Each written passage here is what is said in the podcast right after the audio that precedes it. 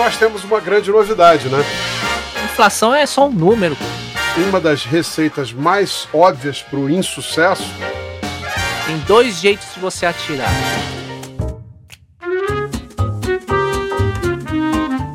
Bom dia, boa tarde ou boa noite. Meu nome é Samuel Ponsoni, eu sou gestor dos fundos da família Selection aqui na XP e esse é mais um episódio do Outliers. Hoje eu tenho o prazer de receber aqui o Walter Maciel e o William Wang, que são sócios da Azequest Investimentos. Fala pessoal, tudo bem? Tudo bem, Samuel. Primeiro, feliz ano novo. Feliz Saúde ano novo. para você. Um prazer para a gente estar aqui, né? Uma honra ser convidado aí para bater esse papo com você. Obrigado, Samuel, pelo convite e parabéns aí pelo programa, pelo elevado nível técnico e aí muito, muito conhecimento aí. Obrigado. E temos, obviamente, a nossa amiga Carol, a Carolzinha, hoje no dia da gravação. Ela infelizmente não pôde estar aqui com a gente no, no, no estúdio, gravando. Carol, como que estão as coisas aí? Oi, gente, tudo bom? Cara, primeiro queria agradecer, né, Walter, Welliam, eu acho que, pô, um prazer estar aqui com vocês. Infelizmente, né, nosso modelo novo ainda não está 100% operacional, a gente está aqui fazendo uma dobradinha híbrida, mas espero que em breve os próximos episódios, né, seja todo mundo um próximo do outro. Boa. Só lembrando aqui, né? Todo mundo fala isso, mas é, é bom reforçar. Pô, nós todos que estamos aqui presencialmente, a gente fez o, o teste é, do Covid antes de, de, de se reunir. Ah, esse é o segundo que nós estamos gravando presencial, então, para quem ainda está só no podcast, saiba que esse papo com a Quest vai estar no, no YouTube da XP também. Então você pode assistir ou ouvir. Ah, e dito isto, sem mais delongas, Walter, conta um pouco da tua história e depois o Elian também. Eu queria que você falasse um pouco da tua experiência até você chegar à Quest. E dentro da Quest você teve uma, pô, já, desde 2005, né? Seis. Desde 2006. Errei por é, um mas ano. é isso aí, é bastante tempo. Conta um pouco da tua história e depois o Elian também conta dele, por favor. Claro, não, eu sou carioca, flamenguista, economista, formado na PUC do Rio de Janeiro. E quando eu me formei, realmente tinha muito pouca alternativa no Brasil a mercado financeiro. É, a gente passava era aquela crise econômica muito forte do, do- do- dos anos Sarney, Collor, é, hiperinflação. Então foi natural é, procurar é, me, me colocar no mercado financeiro e tomei a decisão muito cedo. Achava que as coisas iam acontecer em São Paulo. Mudei para São Paulo em 91, quer dizer, ano passado completei 30 anos aqui, sou um, um- um paulista né, por, por opção. É, e comecei minha carreira no Banco Safra, na tesouraria. Depois, pela segunda vez, fui convidado pelo Garantia. Falei, pô, não é o tipo de lugar que vai fazer um terceiro convite. Então, fiz a mudança para o Garantia. Lá eu, eu acabei descobrindo é, a minha vocação, que não era mesa, não era ser trader, era realmente comercial. É, e minha carreira, a partir daí, é, foi focada, foi por esse caminho. Em 2006, eu, eu tive um convite, achava, olha que interessante, que a gente ia ter um, um deepening do, do mercado financeiro, é, uma redução de volatilidade, que o Brasil estava entrando nos trilhos ali em 2006, tinha aquela onda forte de commodities da China, e aí uma casa pequena de gestão chamada Quest Investimentos, que tinha um fundo macro e 200 milhões sob gestão, fez uma proposta de, pô, vem para cá, ajuda a gente a desenvolver um negócio, montar relacionamentos, criar distribuição. E tô lá desde então. É, durante esse tempo, o que a gente viu aí foi uma transformação grande do negócio. Completamos no ano passado 20 anos de, de, de existência da, Sensacional. da, da Quest, hoje a Asa Quest, e eu tenho 15 anos de casa. William, conta um pouco da tua história aí pra gente, por favor. Não, legal, eu comecei minha carreira em 2003 na Reliance, era uma wealth management re- recentemente comprada pelo Julius Baer, uma- um dos maiores wealth managers no mundo. É, foi uma experiência muito legal, porque naquela época os investimentos iniciais dos fundos de investimentos de maior qualidade eram muito elevados, e aí veio a XP e fez toda essa mudança e democratizou o acesso ao investimento. É, depois disso eu fui trabalhar na Galhas, que era uma gestora focada em small caps, é, o fundo acabou tendo problemas de liquidez na crise de 2008, não conseguiu honrar com os resgates, e aí a gestora acabou fechando. Depois disso, eu fui trabalhar na Mirai, uma gestora de recursos é, da Coreia do Sul, a maior gestora de lá. E aí, em 2011, eu fui para a Quest, inicialmente como analista e depois como gestor do fundo Small e Mid Caps. E aí, depois, ao longo do tempo, eu fui acumulando outra, outras, outras funções e hoje eu sou o head da área de equities.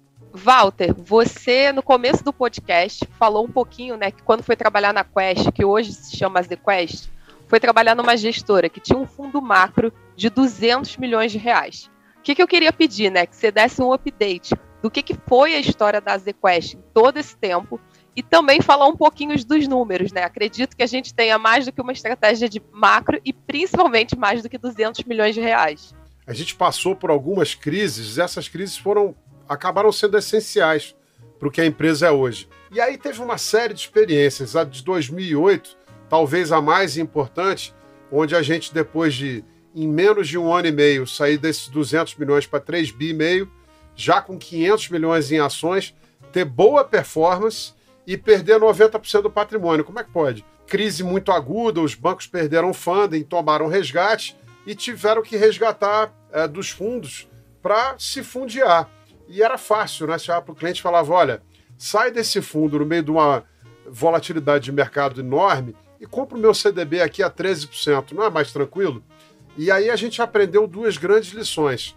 Você não pode depender de um cliente. A gente tinha quatro grandes clientes né, que eram responsáveis por 85% do patrimônio e a gente tinha também ainda 90% quase dos recursos numa única estratégia.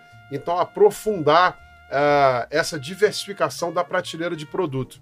E aí a gente começou, a partir de 2009, a buscar agentes autônomos, multifamily offices, uh, criamos a divisão de uh, institucional, primeiro fundo de pensão, depois RPPS, e aí no meio do caminho apareceu um parceiro interessante que a gente, puxa, nunca tinha visto, né? Aquela estrutura, uma coisa diferente chamada XP.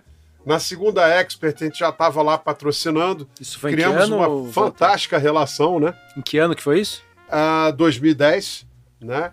E, e, e é interessante você ver como é que o negócio foi se desenvolvendo. E eu acho que também uma das partes do processo foi uh, entender também que você não pode depender de uma pessoa.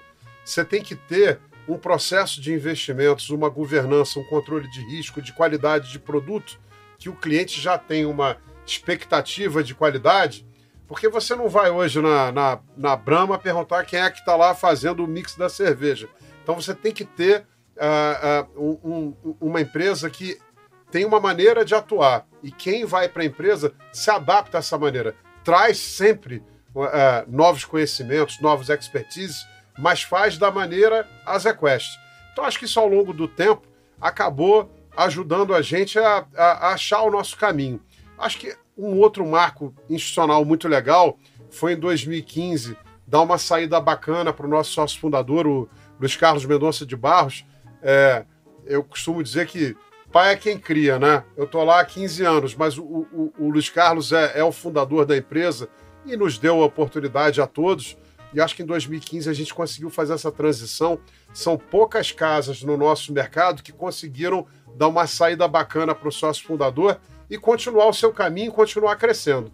Hoje, nós temos é, 63 fundos, é, sem contar a Masters, né? No mercado, entre fundos abertos ao público exclusivos, em várias estratégias, long, é, ações long only, all caps, small mid caps, temos long bias, temos os multimercados long short, que tem zero de correlação com a bolsa em 12 anos de histórico, os multimercado macro, os fundos de renda fixa, os fundos de arbitragem, o low vol, o termo, e os fundos de crédito privado. Hoje nós estamos com 18 bi sob gestão, muito bem espalhados nessa estratégia, muito bem pulverizados na base de clientes, são 170 mil CPFs e CNPJs na nossa base. Uh, e nós temos uma grande novidade, né? Uh, em setembro do ano passado, uh, nós assinamos um MOU que acabou virando um, um, acordo com um novo sócio, que é a XP e a XP Private Equity, que entraram na nossa sociedade comprando uma participação acionária da Azimuth, ainda com uma opção de daqui a um ano e meio incrementar essa participação com o objetivo de fazer o negócio crescer mais. Não posso dizer que é, não poderia estar mais feliz, né? Estamos com o parceiro ideal que conhece o mercado e o negócio como ninguém e que mais, né? Já é o nosso maior parceiro há mais de seis anos. Então é um, é, é, um casamento, né, que foi uma consequência natural de um namoro aí de longo prazo. Boa. Quantas pessoas hoje na empresa no total? 63. E dessas pessoas, quantas mais ou menos nos times de investimentos? Tem noção 35. mais ou menos? Mais da metade está em análise barra gestão. Mais da metade, e eu acho que essa é uma das belezas do negócio. Porque quando você tem, é, eu, eu, eu tenho muito orgulho disso, né? O nosso CEO, Gustavo Cardoso, tem 20 anos de Quest. É, o primeiro dia dele foi o primeiro dia da Quest. Então, em abril de 2001, ele estava lá iniciando o negócio. A Lina, que é a nossa sócia também, é, responsável por RH e financeiro, também completou 20 anos de empresa. Ela entrou seis meses depois do Gustavo. Então a gente acaba que tendo uma governança, uma maneira de atuar, um time de back-office, de estrutura, quando você vai colocando novas estratégias, é, você consegue é, ter essa mágica, que é ter um time de investimentos maior do que é, o time de, do dia a dia, da estrutura da empresa. Né? É, eu acho que talvez, inclusive, isso seja um dos grandes desafios da indústria hoje. É, a barra subiu muito, não só de regulação, eu acho que você é um cara responsável muito por isso. É, o papel que você teve ano passado, apontando os riscos de concentração e de liquidez, inclusive, por exemplo, nos fundos de crédito privado. É, existe uma demanda hoje, por isso, por essa maior capacitação dos nossos clientes, uh, por ter rating próprio de crédito. Nós fizemos um investimento enorme. Nós trouxemos, ano passado, 18 pessoas, crescemos muito nossa equipe. Equipe de crédito, por exemplo, dobrou de 4 para 8. Hoje fazemos rating de tudo que a gente compra. É, e essa demanda, não só pelos reguladores, uh, pela CVM, pela Ambima, mas dos próprios clientes, fazem com que os gestores hoje tenham que ter uma estrutura maior. É, eu acho que isso vai levar certamente uh, nos próximos anos a uma, a uma importante, um importante movimento de consolidação. Legal. Quem não tem uma massa crítica tal vai ter muita dificuldade de sobreviver com qualidade. Tem, um, tem uma etapa legal aí também que foi a vocês incorporarem a MZK no ano passado, né? Foi, foi quando que foi? Eu não lembro direito. Foi setembro, então, outubro? Foi, foi um movimento é, feito a partir de janeiro do ano passado. A gente mudou a estrutura. Foi em janeiro? Nossa, a, a MZK achava, foi em maio. que tinha sido MZ, Não, a MZK foi em maio. Mas o movimento começou em janeiro. É, a gente fez uma mudança interna. É, a gente é, promoveu. É, o Elian já vinha fazendo um trabalho há 10 anos. O Small Mid Caps foi eleito ano passado fundo da década, deu sete vezes o Ibovespa, net of all fees, é, quase cinco vezes o small. Então, passar para ele é, o comando da área de renda variável foi um movimento muito racional e natural. É, nos long shorts especificamente, a gente perdeu 7,30 em 2020, fora os dois que andou o benchmark, foi um resultado fora do padrão Azequest. Eu acho que reconhecer quando a gente faz a coisa mal feita, o cliente quer ouvir, é importante. Então a gente reagiu aquilo com uma mudança, precisava mudar.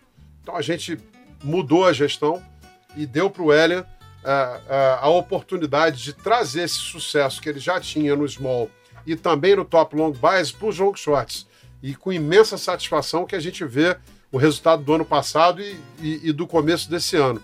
E ele pediu reforço. Investimos muito na equipe de renda variável, trouxemos analistas é, muito sérios, o João Mamed, que era do, do Itaú Alpha, a Fernanda Cunha, que foi da 3G Capital, estava no Citibank, e o Hélio trouxe também uma garotada que está com sangue no olho, né? É, e que cresceu uma barbaridade nesse ano.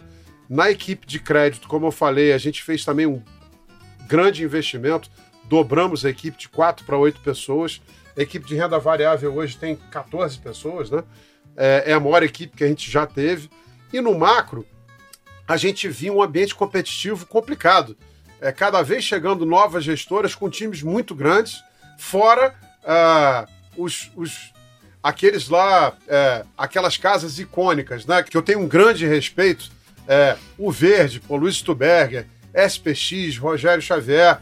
Essa é uma turma que ano após ano mostra porque merece a confiança do cliente. Mas chegaram novos players também, como Legacy, fazendo um excelente trabalho e aí tinha um desafio. A gente tinha uma equipe de seis pessoas ao todo, sendo dois gestores sêniores E a gente olhando para a competição falou: não estamos preparados. Precisamos fazer um movimento para ter um time comparável, porque se no papel você já sai perdendo, provavelmente na prática vai se materializar essa expectativa. Então a gente fez um convite, a gente olhou o mercado, viu que o MEC tinha uma experiência de ser tesoureiro Mar do Marco HSBC. Mac é o fundador lá da MZK. Fundador da MZK. Ele tinha essa experiência de ser tesoureiro, não de, de, de, de fazer flow para cliente, tesoureiro mesmo, prop desk do HSBC muito tempo. Trouxe a equipe do HSBC para montar a MZK e aí nós fizemos um movimento de trazer eles para ser o nosso time macro. E aí é bacana ver, né? Um time de 14 pessoas, só o time de análise econômica hoje são cinco, quer dizer, era quase o tamanho do time macro total lá atrás. Falando um pouquinho agora da célula de renda variável da ZQuest, como é que ela está dividida, né? É, a gente tem algumas estratégias, né? ela não está só focada em um único produto, mas a gente queria até, em termos de pessoas, entender como é que ela se organiza. Bom, hoje somos dois gestores, eu e o Eduardo Callier. Eduardo Callier trabalhou na Schroders e trabalhou no Santander. É, ele toca o FIA All Caps.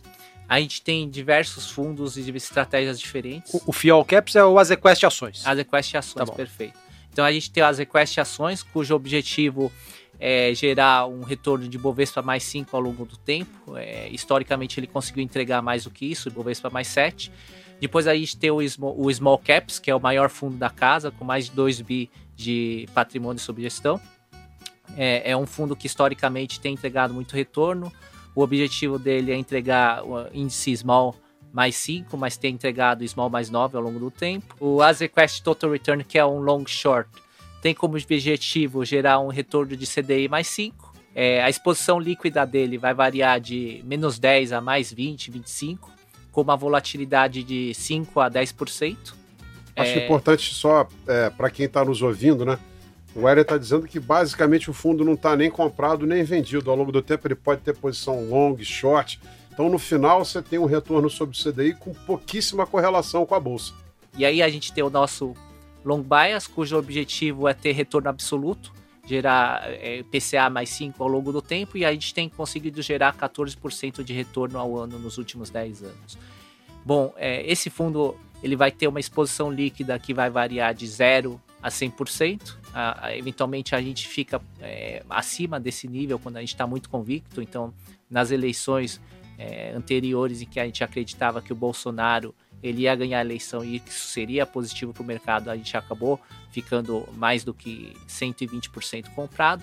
E hoje, pontualmente, a gente está tá neutro, está zerado no fundo. O que é da... é muito difícil de, de ver num fundo long bias, né? Ainda que vários permitam isso, os próprios gestores se dão ao direito, na prática, é uma decisão complicada, porque se o gestor fica zerado e a bolsa sobe lá 5, 6, 10%. Tem que ter coragem.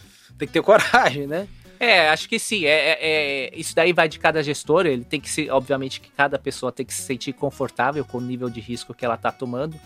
Felizmente a gente conseguiu acertar nesses últimos meses. É, a gente viu algum, alguns pontos que depois a gente vai discutir com mais profundidade, que fez com que a gente ficasse confortável em ter esse nível de, de exposição. Bom, a, a área está dividida entre dois, dois gestores, como eu falei e a gente tem sete analistas, cada um focado em um setor específico. Uma das coisas que a gente investiu recentemente é aumentar a cobertura no mercado internacional, é, e aí a gente faz exposições diretas e, e, e quando não é direta, é indireto, é, é, é pegando conhecimento do mercado externo e tentando traduzir para posições no mercado local.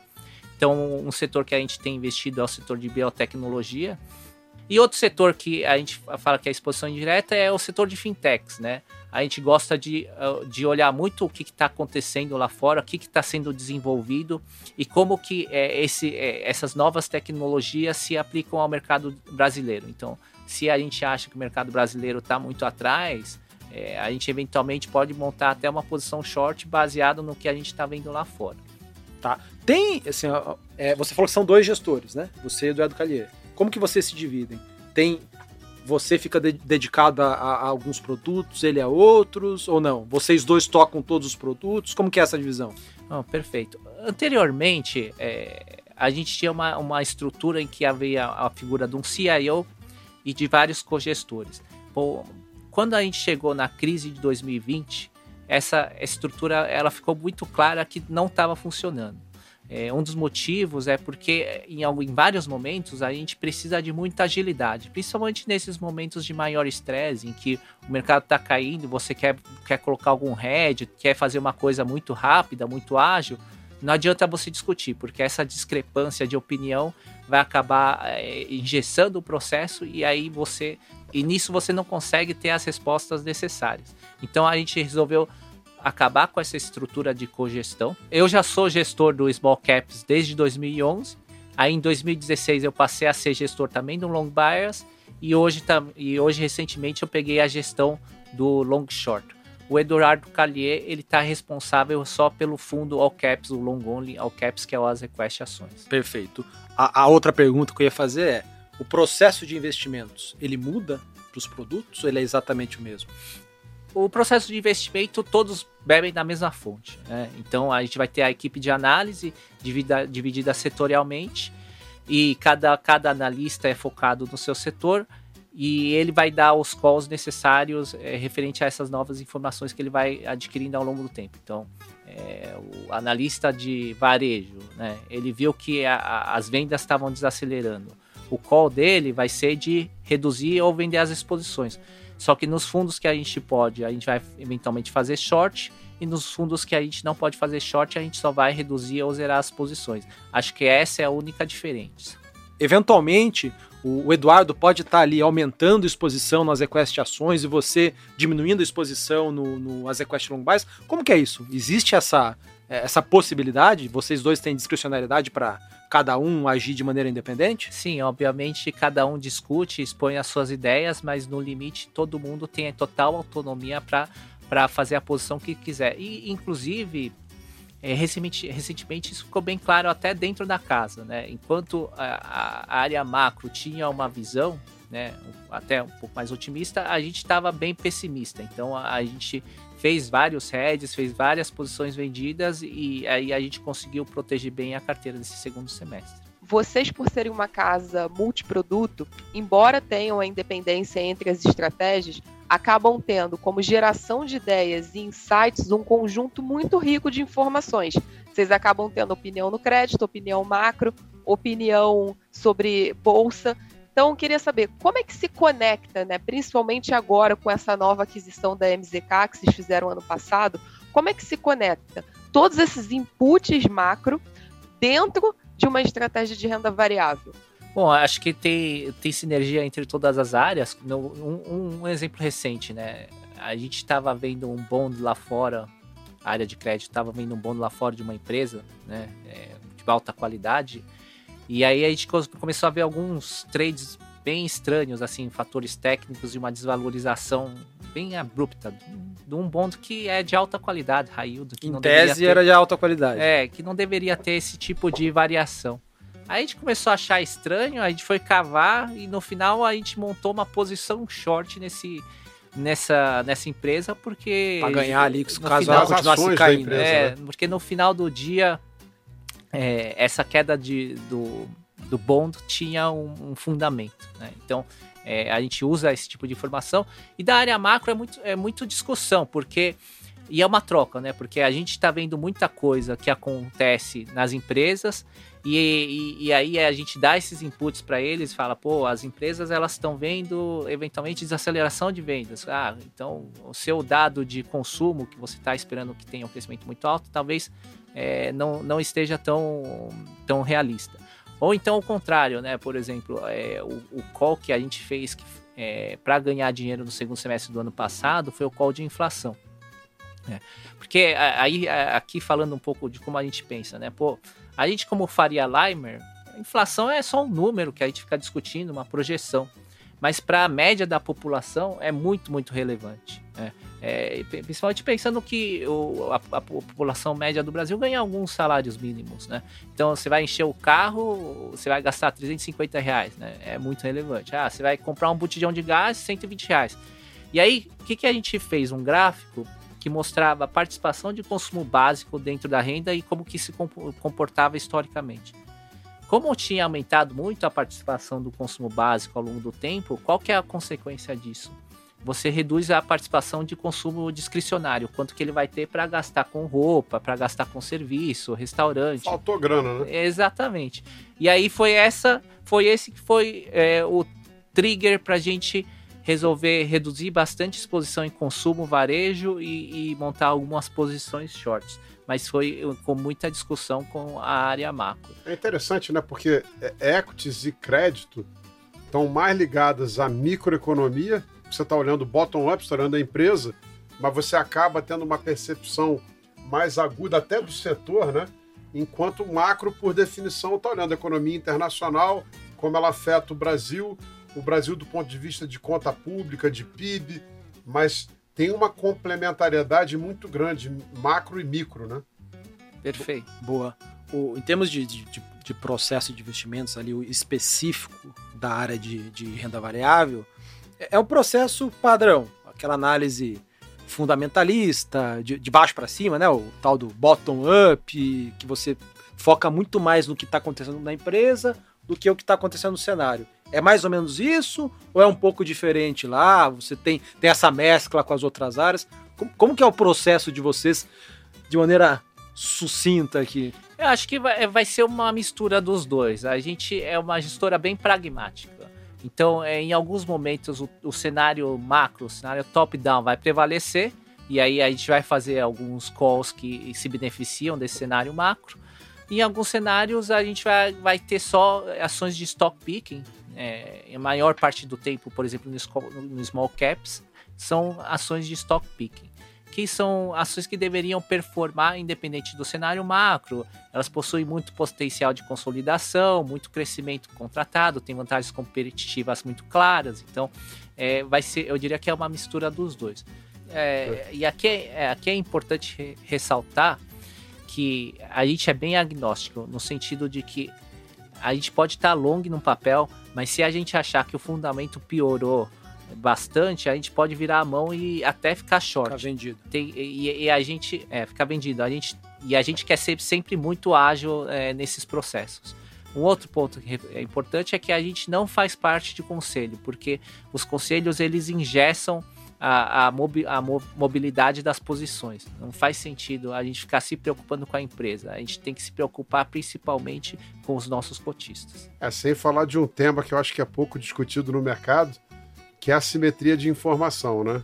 Quanta gente aí que está em conselho de empresa e acaba tendo mais informação do que outros investidores. Eu acho que esse é um assunto bastante polêmico e, e pouco discutido. A gente procura é, é, não ter esse tipo de conflito. No é, final acho... dá sempre errado. Wellington, você começou falando, né, é, da sua trajetória profissional, e aí chegou um ponto que eu acho que é super interessante. É, você trabalhou em uma gestora que teve uma questão relacionada a resgate né, das posições, era uma estratégia de small caps. Então eu queria. Isso é uma preocupação muito grande aqui da gente, da XP, enquanto plataforma, né? É, de tentar entender se a liquidez dos produtos está sempre adequada ao portfólio. E quando a gente traz para small caps propriamente dito, eu queria. O que, que você trouxe de aprendizado dessa experiência e o que, que isso mudou a sua maneira de montar o portfólio, né? Justamente na estratégia de small caps que vocês têm na ZQuest. Acho que o principal aprendizado que fica é você ver na pele o que, que são as pessoas, os seus clientes perderem muito do seu patrimônio. Então, por isso que a gente toma muito cuidado com esse risco de liquidez. Hoje, se a gente quiser zerar a carteira, a gente consegue zerar em menos de oito dias. É uma carteira extremamente líquida. Além disso, tem um ponto que é muito relevante nessas ações mais líquidas, que eu acho que os, os, clientes têm que tomar cuidado é que há muito espaço para manipulação de preços. Né? Porque é, com pouco dinheiro você consegue ir no leilão e, e fazer o preço da ação subir. É, e isso é uma manipulação que em algum momento pode ter consequências muito negativas para o cliente. E a gente não vai hesitar em tomar medidas para proteger é, os investidores a qualquer momento. O, o Azequest Caps ficou fechado durante dois anos é, foi reaberto no ano passado. O Total Return ficou fechado uh, um ano e meio. Uh, o Azequest Altro, da estratégia de crédito, ficou fechado um ano e meio. O Azequest Multi, da estratégia macro, ficou fechado dois anos.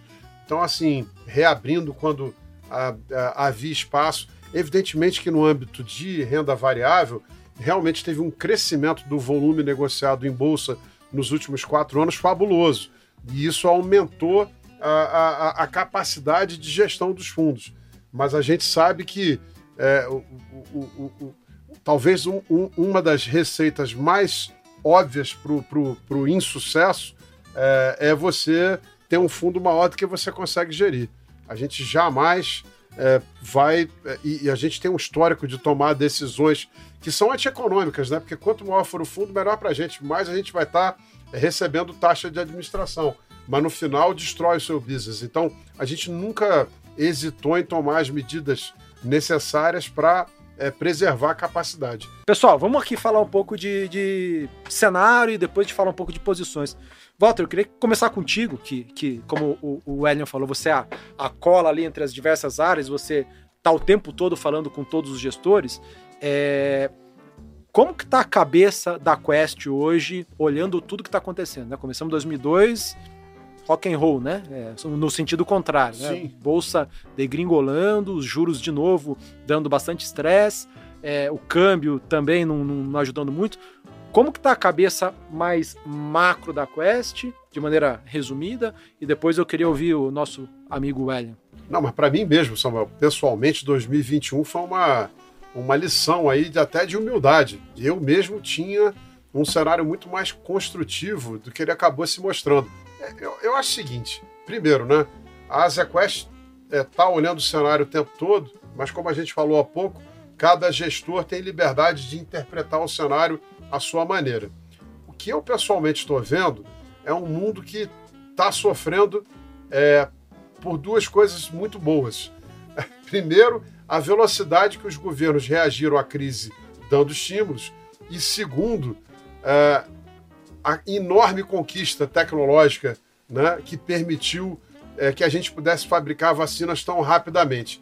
Então, o que aconteceu é que a gente estava em abril do ano passado falando que nunca mais ninguém ia viajar de avião, ninguém mais iria ao cinema, ninguém mais ia a um jogo de futebol, a, a um show de rock, é, que as pessoas iam ficar em casa anos e anos, ia demorar três, quatro anos para ver a vacina, e que mais? O mundo ia entrar numa grande depressão econômica.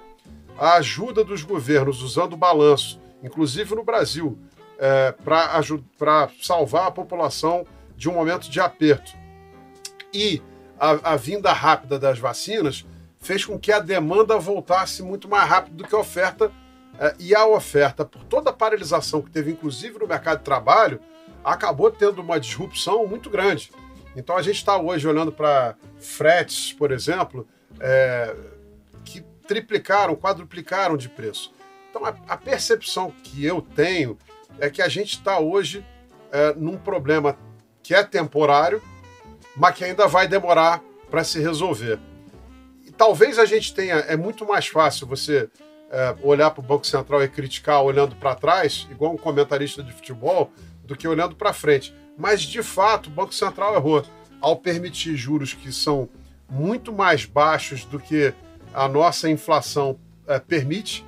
O Brasil é um país é, pouco competitivo, que tem uma carga tributária complicada. Então, a gente tem uma formação de preços aqui diferente lá de fora. Então, acho que a gente claramente errou mantendo juros muito baixos. Só que agora a gente está trazendo juros lá para cima para ancorar expectativas, mas que não vão ser ancoradas porque você está vendo de alguma maneira que a oferta vai se restabelecer rapidamente, ou que você vai ter um grande refresco no preço de alimentos ou de combustíveis. Então a gente está é, numa situação pouco confortável. E aí tem um outro lado que é paradoxal. O mercado hoje está muito preocupado, porque nos últimos meses o governo perdeu a disciplina e começou a dar sinais de mais populismo, mas no final a gente viu em 2021 as contas públicas chegarem no fim do ano muito melhor do que se esperava em janeiro. Então, o governo foi muito prudente, conseguiu é, entregar resultados muito melhores, só que o filme deixa o mercado muito preocupado, principalmente quando você começa a perceber que vários setores não querem pagar a conta da pandemia. Então, eu quero um reajuste aqui, eu também quero, eu quero essa benesse ali. E quando você começou a ver no, o governo fraquejar em dizer não, em manter o rigor é, principalmente no seu discurso, as coisas começaram a se desancorar. A gente teve também um aumento de tom entre as instituições, entre os poderes. Certamente isso não foi bom. E a gente começa agora 22, ano eleitoral. A gente já viu isso várias vezes. Raramente anos eleitorais terminam como a gente imaginava. Então, eu acho que cabe tudo, cabe surpresa. Eu diria que a longo prazo, o meu call é: acho que depois de toda essa ajuda, os balanços dos governos ficaram muito mais inchados. É, e olha que o Brasil talvez é dos que menos sofreu com isso. A gente aumentou é, o déficit público em 4% do PIB nesses últimos dois anos. Os Estados Unidos aumentaram seu déficit público em 26% do PIB. Então, tem um risco aí de japanização lá para frente de um crescimento mais lento, porque você aumentou muito seu endividamento e isso uma hora tem que parar. E como é que você vai corrigir isso? É, houve impostos, o aumento de poupança. Tudo isso é menos crescimento. Eu acho que você continua com um mundo em que a tecnologia vai aumentando a expectativa de vida da população, então também você precisa poupar mais para essas pessoas né, se aposentarem, então o metabolismo fica mais lento. É, então acho que a médio para médio o longo prazo esse problema de inflação vai sumir. Mas a curto prazo é preocupante. E no Brasil, evidentemente, a gente hoje tem um cenário binário nas eleições, é, mas tudo pode mudar. É possível que Lula comece a vir com um discurso mais moderado, dar sinais mais fortes, talvez de equipe econômica com os pés no chão, isso acalma o mercado? É possível. É, o mercado hoje está com receio de um Bolsonaro mais populista. Vamos ver como é que isso vai se dar ao longo do ano. E tem um, um, um cheiro aí de que talvez nenhum dos dois fosse o preferido da maior parte dos eleitores. Quando você tem essa situação que nenhum dos dois era o seu candidato ideal, dá uma margem para vir um terceiro nome aí e buscar esse espaço. A tal da sonhada terceira via. Se, é que... Seja lá o que isso quer dizer, né? O que eu gosto de falar é o seguinte: boas ideias viram bons negócios? Não, né? Você precisa de execução. Então, o cara que for tentar pegar essa terceira via, ele tem que saber executar isso muito bem. O Ellen, falando agora na parte micro, a parte de renda variável, você pode falar um pouco de como é que está a exposição, né? Vocês estão otimistas, estão pessimistas em relação aos quatro fundos e também se você puder falar um pouco dos setores que vocês estão olhando é, com mais atenção, que estão teses que vocês estão achando mais interessantes e citar nomes de empresas que vocês estão investindo. É, os fundos long short hoje eles estão com uma pequena exposição short mais ou menos de 5%, enquanto historicamente é, é uma posição comprada de mais de 10%.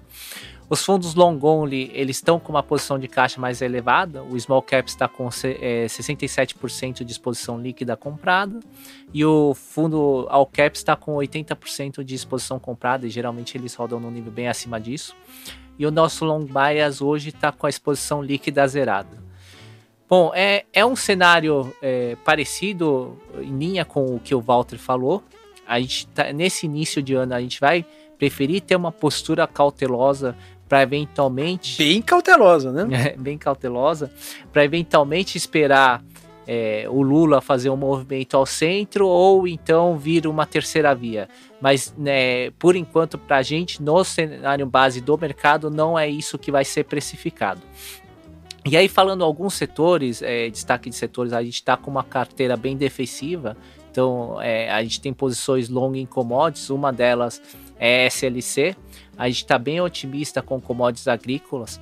É, essa laninha, ela faz o tempo ficar mais seco e ela já está tendo impactos relevantes no plantio do sul e aí isso leva a revisões negativas de produção de soja. Então, o mercado deveria estar esperando por volta de 140 milhões de toneladas de produção de soja do Brasil para esse ano. Deve caminhar mais para um nível de 130 milhões, que é parecido com o nível do ano passado.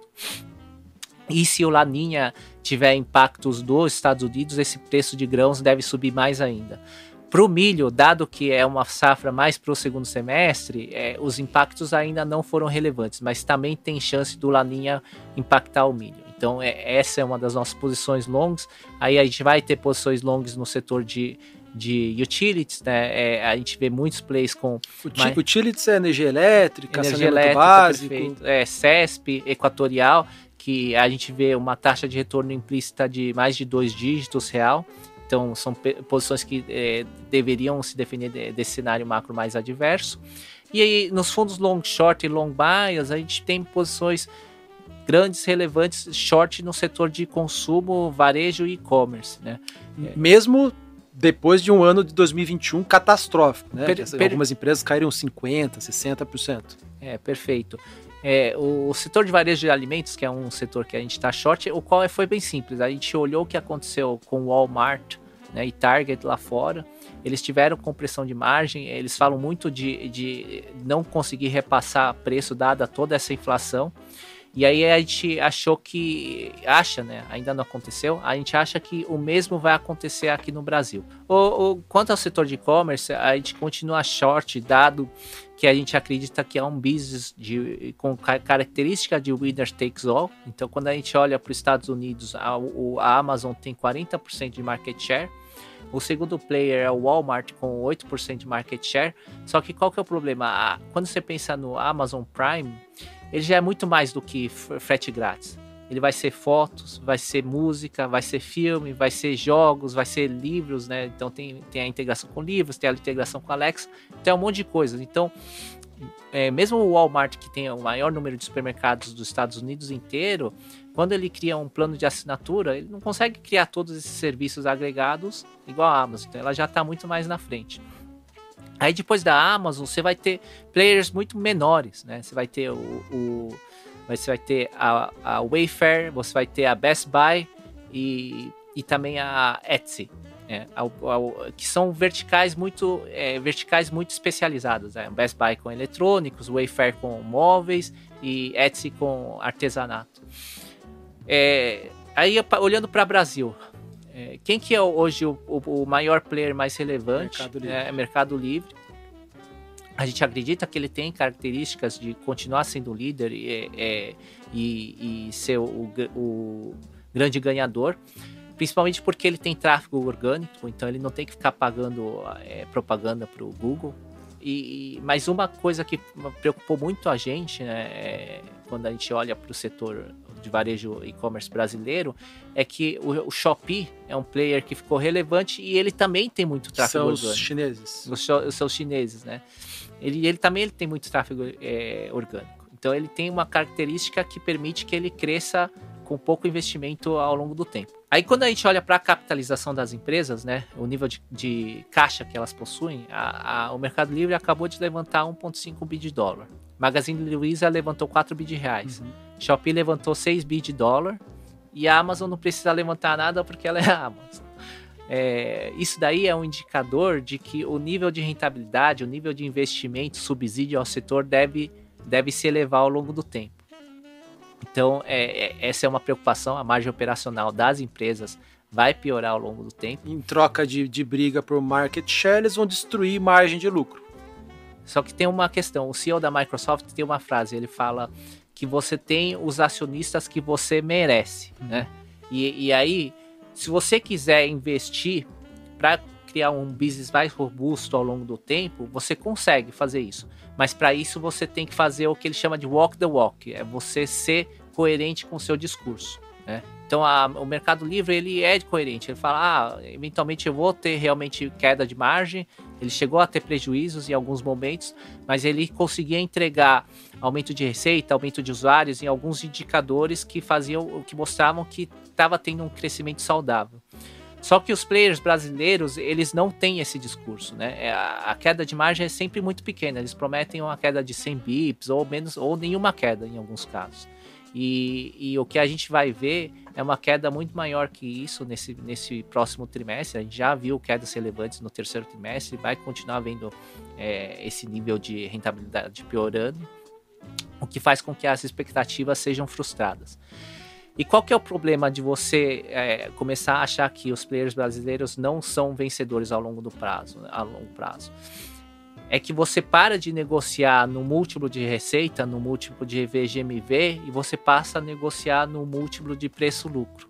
Só que a sua base de lucro está muito, muito pequena. Então, quando você olha para esse múltiplo de preço-lucro, todos os players estão muito, muito caros. E aí, falando de, da teoria de jogos lá que eu citei anteriormente lá no outro programa, a Via Varejo ela não possui o, o nível de caixa ou capitalização necessária para brincar desse jogo de subsidiar o mercado. Então Tem ela endividamento alto, né? Não É, dá por pra ela- ficar queimando muito caixa. Perfeito. Então ela não, ela não consegue brincar desse jogo, então ela vai ser um player que já tá fora do jogo. né? É, então é, O que quer dizer estar fora do jogo? ela vai, vai continuar perdendo market share e eventualmente ela vai ser um player muito pouco relevante no e-commerce. Quando, só, só para contextualizar um pouco, quando você está falando de, de- dos players, são quem? É, Maga, é Magazine Luiza, Via Varejo, Mercado Livre, Shopee, Amazon É, Americanas também. e Americanas. E aí quando vocês, você fala que vocês estão vendidos, vocês estão vendidos numa cesta ou vocês têm a gente- papéis A gente específicos? está vendidos na. Na Pode falar o nome ou todo. melhor não falar? É, bom, Samuel, hoje a gente está short em todas porque a gente acredita que o fundamento de todas elas vai piorar bastante e, e vai mostrar que elas não serão vencedoras do setor no longo prazo, né? Dado é, tanto o Mercado Livre quanto pô, a presença de Shopee, Amazon. É, a Amazon está investindo bastante aqui no Brasil, já tem mais de 10 CDs. E, e- e eu vou terminar falando uma frase do, do Jeff Bezos. Jeff Bezos, é, a gente foi ver como que foi a expansão dele na Índia e no México, em outros mercados, né? E aí na, na Índia ele colocou muito dinheiro, no México também, é, eventualmente a rentabilidade não foi tão boa, mas ele tinha uma frase, ele falava o seguinte: tem dois jeitos de você atirar. Você mira, mira, mira e atira, ou você sai atirando para tudo quanto é lado. Quando você tem 1,7 trilhões de market cap, de capitalização de mercado, você pode se dar o luxo de atirar para tudo quanto, é, tudo quanto é canto, né? Tem algum outro setor que, que, que, que você tá aí na ponta mais comprado ou na ponta vendida? A gente gosta muito de, de Localiza, é, a gente continua gostando. Bom, Localiza é uma empresa de locação de carro agora com a fusão com a Locamérica, ela vai ter 70% de market share no mercado de locação para pessoa física, ela vai ter 30% de market share no mercado de locação para empresas, mercado de fleet, é, e 12% de market share no mercado de venda de seminovos. O que a gente deve ver nesses próximos é, trimestres é um, um aumento do preço médio de locação, dado é, o aumento da taxa de juros. E, e a gente já está vendo isso no último resultado. Então, no último resultado, o preço médio cresceu 37% e ela conseguiu ainda assim aumentar a taxa de utilização, que mostra que ela tem pricing power. É, e o outro trigger que deve ser positivo para o papel é que a, a a venda e produção de carros novos ela deve começar a se normalizar. É, no final do ano passado, a produção de carros novos estava caindo 50% em relação aos níveis de 2019, era muito baixo. Só que agora, no, no final de dezembro, ela já aumentou um pouco, está em 170 mil e, e- e eventualmente deve passar de 200 mil ao longo, ao longo do ano. pegando até o gancho de um processo que vocês falaram que vocês estão fazendo, né? Vocês já fazem crédito, fazem no macro, estão fazendo em bolsa, que é o processo de internacionalização da carteira. Quando vocês falam de uma leitura de cenário que não é tão otimista com o Brasil, por que não ficar mais internacionalizado do que ficar, às vezes, em alguns fundos com o net zerado? É, ótima pergunta, Carol. Hoje a gente já está fazendo isso. O long short, quando a gente fala que a gente está 10% vendido, é porque a gente tem uma parcela comprada no mercado internacional em teses que a gente acredita que são estruturais e que tem muito crescimento ao longo prazo. E a gente está vendido em alguns nomes brasileiros, como a gente citou anteriormente. No long bias é a mesma coisa. É, 2021 foi um, foi um ano muito ruim para a gestão ativa no Brasil, né? A 33, tem lá um peer que a gente acompanha um pouquinho mais de perto, tem uns 200 fundos, 211 para ser mais preciso, é, long only, e a gente fazendo as continhas lá, 33% conseguiram bater o Ibovespa ano passado. Foi, foi pouco, né? Geralmente quando o Ibovespa cai, os gestores têm mais facilidade de bater o Ibovespa. É, eu não, não lembro de uma estatística assim. Até porque o Ibovespa, a composição dele era ruim antes, né? Mas, dito isto, é, alguns temas levaram os gestores a, a sofrer né, contra o índice. Um deles foi é, é, é, o comércio online, né, o varejo online versus o físico, né? Muita gente que demorou a, a reduzir ou sair é, de, do, do, varejo online e se ferrou com, com, com, essa posição. A outra temática foi ter menos commodities, né? Ou não ter commodities. É, o índice tem mais peso em commodities, então é, isso prejudicou os gestores ali no relativo. Outro tema foi fintechs, ter fintechs e não ter bancões, ou ter fintechs e ter pouco bancão, bancão, né? Uh, e o quarto tema é os, os IPOs. Né? Muita gente que entrou nos IPOs, IPOs, a imensa maioria deles não estava no índice, obviamente. Então, assim, teve esses quatro, esses quatro grandes temas ali que eu vi que machucaram demais os gestores e contribuíram para muitas casas grandes, respeitadas, terem caído 15, 20, 25 ano passado. De, dessas quatro, esses quatro temas aqui, quais que você acha que ainda tem mais espaço para cair? Você já falou um deles que é o varejo online, que você continua vendido na cesta das varejistas aí. Bancões e fintechs, você gosta, não gosta? Bom, é, a gente tem um olhar muito crítico com relação às fintechs brasileiras, né? A gente está olhando. O, fintechs para a gente seriam Stone, PagSeguro, BPAC, XP. BPAC é Pactual. É, BPAC tá. Pactual, XP, um pouquinho de PAN e BID. BID é o Banco Inter. Isso, tá bom. O que, que é a tua opinião ali média ou tua opinião específica para um ou outro papel? Bom, a, a gente tem uma, uma, visão muito crítica com relação às fintechs brasileiras e a gente foi olhar as fintechs lá fora, né? E uma delas chamou muita atenção, que é a Upstart. É, é uma fintech formada pelos ex-funcionários do Google e Apple. E o, o que, que eles é, se pressupõem a fazer? Eles pressupõem a usar análise de dados, né, e, e, com essa análise de dados mais assertiva, usando inteligência artificial e machine learning, eles conseguem fazer uma precificação melhor do empréstimo, né, e eventualmente até dar uma taxa de juros mais baixa. É, e isso tem uma vantagem muito grande em relação ao modelo atual. Porque o modelo atual, ele utiliza, lá nos Estados Unidos, ele se utiliza do FICO Score, né? É, que é, é FICO, né? É, que, é, que é o equivalente a um bureau de crédito, seria o equivalente a Serasa e Boa Vista aqui Boa. no Brasil. É. Só que é, é, ele tem, tem diversas é, fraquezas para o mundo atual. Por exemplo, esse FICO ele tem apenas 20 variáveis, né? É, se for pensar no, na, na, Boa Vista no Serasa, ele também deve ter um número muito mais limitado e, e deve, ser, deve ser principalmente variáveis macro, né?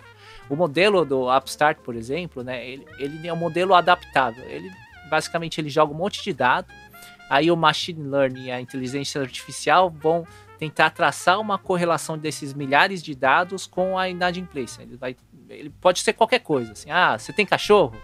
Tá chovendo? É, faz sol? Não sei. Ele coloca tudo lá dentro para ver se tem uma correlação. Né? É, e qual que é o flywheel desse negócio? Né? É que eles dizem o seguinte: esse melhor modelo de precificação vai gerar uma taxa de juros mais baixa para o meu cliente. É, essa taxa de juros mais baixa vai gerar uma maior conversão. Essa maior conversão vai aumentar o, o número de dados do modelo, a robustez do modelo e aí esse modelo mais robusto vai girando e vai, vai produzindo uma taxas cada vez mais vantajosas vantajosas para o cliente. É, porque a gente não pode se esquecer que quando a gente faz uma precificação de qualquer produto financeiro, a gente está juntando tanto clientes bons quanto ruins. Pensa no seguro de carro, né? Para o cliente que bate, você tem que ter um monte de outros clientes bons que não vão bater o carro para conseguir cobrir o custo desse cliente. Mas é, a fintech ela quer fazer o quê? Ela quer pegar apenas a parte dos clientes bons, considerando uma curva normal. Então, no limite, ela pode ter menos clientes e muito mais lucro, né? E no limite, o que, que ela pode fazer? Para esse cara que nunca vai bater o carro, ela não vai dar 20% de desconto, ela pode dar 50% de desconto, né? E isso daí acaba aumentando o mercado potencial como um todo. Quando a gente olha para as fintechs brasileiras, né, elas falam que elas têm um modelo de precificação mais robusto, mas é só em relação à inadimplência. Só que a gente ainda não passou um ciclo de Brasil muito longo para ver se esse modelo é realmente robusto com relação a perdas e cobranças. É, e a gente ainda não viu nenhuma fintech fazer o que, o que essa Upstart faz, que é uma precificação mais assertiva, mais dinâmica, que se utiliza de dados para te dar uma precificação melhor em relação ao seu nível de custo. Então, por isso que a gente não acha que elas merecem esse valuation tão elevado, todo esse prêmio. E, e aí, nesse tema, você tá com uma cesta também de papéis vendidos? É, sim, porque eu acho que as fintechs hoje do Brasil, elas, é, elas estão muito mais focados no modelo de crédito que prioriza a taxa de inadimplência, mas a gente ainda não viu esses modelos se provarem ao longo de diversos ciclos e a gente sabe que o Brasil tem muitos momentos de estresse. E, e, uma preocupação nossa é que, é, é, dado, dado, dado o nível de valuation, essas empresas é, elas têm targets, têm metas de crescimento muito agressivas, é, apesar de um cenário macro mais desafiador. Então a gente está muito preocupado com, com qual que vai ser o resultado disso ao longo do tempo. E são, são aquelas fintechs mais focadas em crédito, né, que a gente estava falando aqui anteriormente. Perfeito. Passando aqui, gente, para o nosso último bloco, é, Walter, eu queria perguntar para você agora, é, falar um pouquinho do que, que você acha, né, o que, que você considera o sonho grande da ZQuest para os próximos anos. O sonho grande é a gente conseguir alcançar uma série de objetivos né, que juntos vão nos fazer chegar lá. Eu acho que a gente já conseguiu no ano passado completar, né, celebramos junto com a XP 20 anos de atividade. Eu acho que 20 anos de atividade é, de uma empresa de gestão independente num país como o nosso é um marco. Eu acho que a gente já ganhou, é, junto aos clientes, um respeito é, em relação ao nosso processo de investimentos, ao controle é, de risco e de liquidez, a maneira de fazer as coisas. E a gente começa agora a, a, a querer navegar por esse ambiente de uh, ilíquidos, de ativos alternativos. Eu acho que tem aí apesar do cenário de curto prazo desafiador, olha tudo que aconteceu com o Brasil nos últimos 10, 20 anos. O Brasil é, se desenvolveu demais e o mercado de capitais também. Eu acho que os nossos clientes vão começar a procurar cada vez mais é, produtos é, inovadores e mais sofisticados.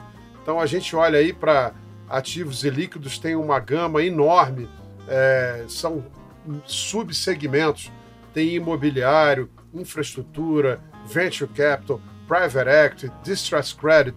Tem uma série de coisas aí que a gente pode fazer. É evidente, diferente da Amazon, a gente vai procurar ser sniper, identificar alguma coisa que faça muito sentido, seja muito complementar a nossa plataforma é, é, e, e, oferecer para os nossos investidores. E eu acho que é, o sonho grande é ter uma empresa independente é, que tenha é, é, profissionais sempre chegando para renovar o, o, nosso time e que seja uma empresa perenizável. Que a gente está realmente sonhando é uma empresa que fique aqui no longo prazo e que a gente vá daqui a 30, 40 anos olhar e falar, puxa vida, olha o que a gente construiu. Esse é o sonho. O William, pergunta aqui para ser bem focado, você tá com dois filhos, né? Uhum. Suponha que algum deles queira entrar no mercado financeiro, ou, ou os dois, e você tivesse que falar uma lição para eles. Qual seria essa lição? Bom, Samuel, acho que não só o mercado financeiro, mas eu daria uma, um conselho para a vida, né? Quando eu era mais novo, eu comprei um livro na Amazon, né? Na, lá, é na época que a gente importava livro. E era um livro que se chamava Get Rich Book. E eu comprei sem saber o que, que era o conteúdo, né? Porque tava na lista de sugestões do, da Amazon, então eu comprei esse livro. E aí, quando chegou o livro, eu não entendi o livro, né? Porque ele só tinha uma, fra uma palavra. Era save. E aí ele escrevia save de tudo quanto é jeito. De cima para baixo, de baixo para cima, Caramba. de lado, no canto, pra baixo. Era uma pegadinha esse livro. Mas é o, é o, mas esse livro me marcou, porque mostra um conselho muito valioso para a vida, né? Como, até como estilo de vida, pô. É, você poupar vai te salvar de muito, muitos problemas, né? Você vai deixar de ter uma, muitos excessos, né? Vai deixar de ter luxo e isso daí vai te evitar grandes dores de cabeça ao longo do tempo. Então, eu diria que esse é o conselho que eu daria para meu filho, não só para o mercado financeiro, mas para a vida. Save Pope. Muito bom. Como que é o nome do livro? Get Rich Book. Existe nesse livro? Provavelmente, né? Legal, boa.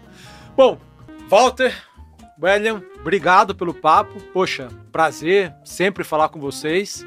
É, a gente nem comentou aqui, mas eu, eu, trabalhei ali no mesmo grupo econômico que o Walter na época que eu fiquei na Zimuth. Fiquei ali mais ou menos três anos e meio, quatro anos.